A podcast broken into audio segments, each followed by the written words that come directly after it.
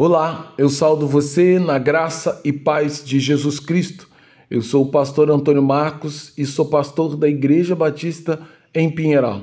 E hoje, pela bondade e misericórdia do Senhor, eu quero compartilhar com você a palavra de Deus, a fim de que essa palavra venha fortalecer a sua fé, renovar a sua esperança e fazer com que você deposite toda a sua confiança em Jesus.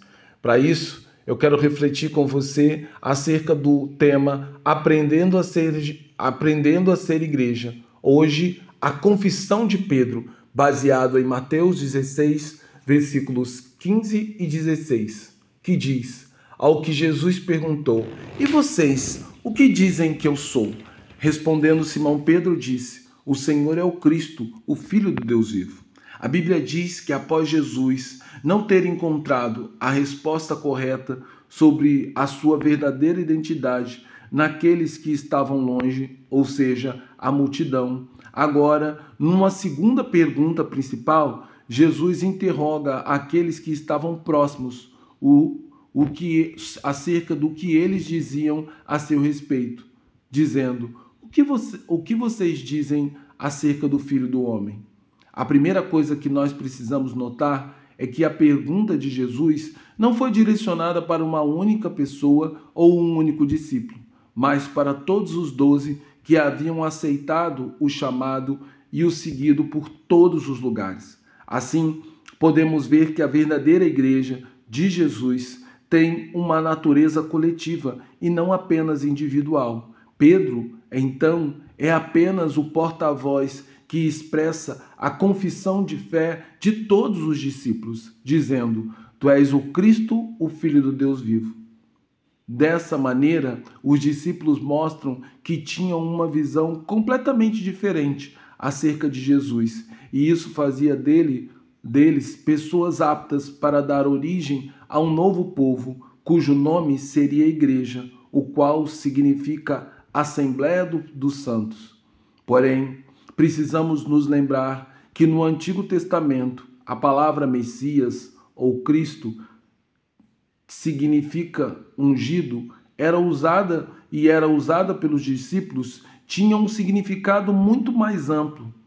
Qualquer pessoa que era ungida para uma tarefa importante era uma espécie de Messias, porque a palavra em si não carregava uma conotação, um significado como usamos hoje. Assim, qualquer rei do período davídico era considerado um Messias, porque o fato desse rei chegar ao trono envolvia o ato dele ter sido ungido com óleo. Assim também era com os sacerdotes, quando começavam a servir como tal, e também era com os profetas, que eram levantados ao ministério profético. Todos eram uma espécie de Messias porque de alguma forma eles eram ungidos com óleo. Porém, a confissão dos discípulos, dita por Pedro, não se referia a qualquer Messias do Antigo Testamento, mas a palavra estava baseado nas promessas de um rei que seria ungido, descrito no livro de 2 Samuel, no capítulo 7, cerca de mil, mil anos antes da vinda do Senhor Jesus, onde começou a surgir uma expectativa crescente de um rei davídico final. Essa promessa se tornou ainda mais forte quando, cerca de 200 anos depois, o profeta Isaías falou acerca da promessa de alguém que se assentaria no trono, um menino, do trono de seu pai Davi. E isso faria dele um Messias, onde o crescimento do seu reino não teria fim. E não apenas isso, ele seria um maravilhoso conselheiro, Deus forte, Pai da eternidade e Príncipe da paz. Assim, no primeiro século, haviam muitos judeus cuja esperança estava no Messias, que era uma espécie de rei davídico, o Messias real, enquanto outros judeus depositavam a sua esperança em uma espécie de Messias sacerdotal. No entanto, para Pedro e os discípulos de Jesus, o Senhor é o grande Messias que exerce as duas funções. Ele é também rei, assim como é sacerdote. É rei porque reina sobre todos nós, como diz o livro de Hebreus. E é sacerdote porque intercede por cada um de seus irmãos junto ao Pai, a, a fim de que o povo de Deus seja santificado e separado do mundo. Pedro ainda diz um pouco mais sobre Jesus. Ele diz que Jesus também é o filho, de, filho do Deus vivo, porque se comporta como tal e tem poder como tal.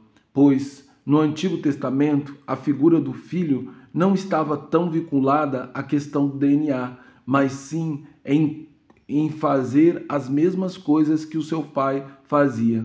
Por essas características únicas é que Jesus é Senhor e soberano da igreja.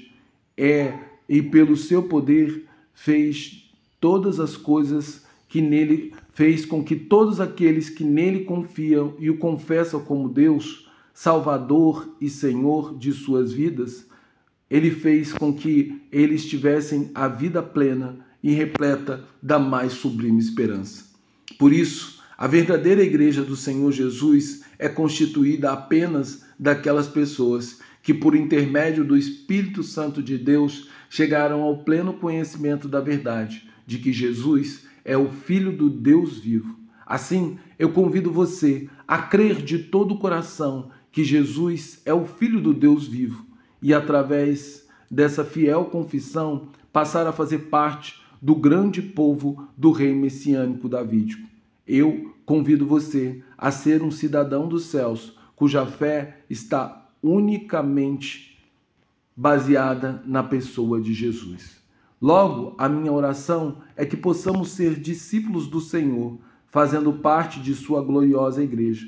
Rogo também para que, assim como Jesus age, pensa como Pai, que nós, Igreja do Senhor, também possamos agir e viver segundo a vontade do nosso Pai que está no céu.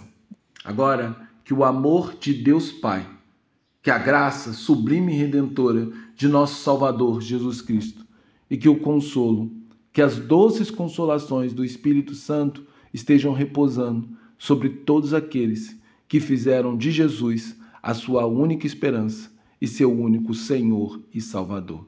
Deus abençoe você em nome de Jesus e que você possa ter um imenso desejo de fazer parte da Igreja de Cristo. Amém.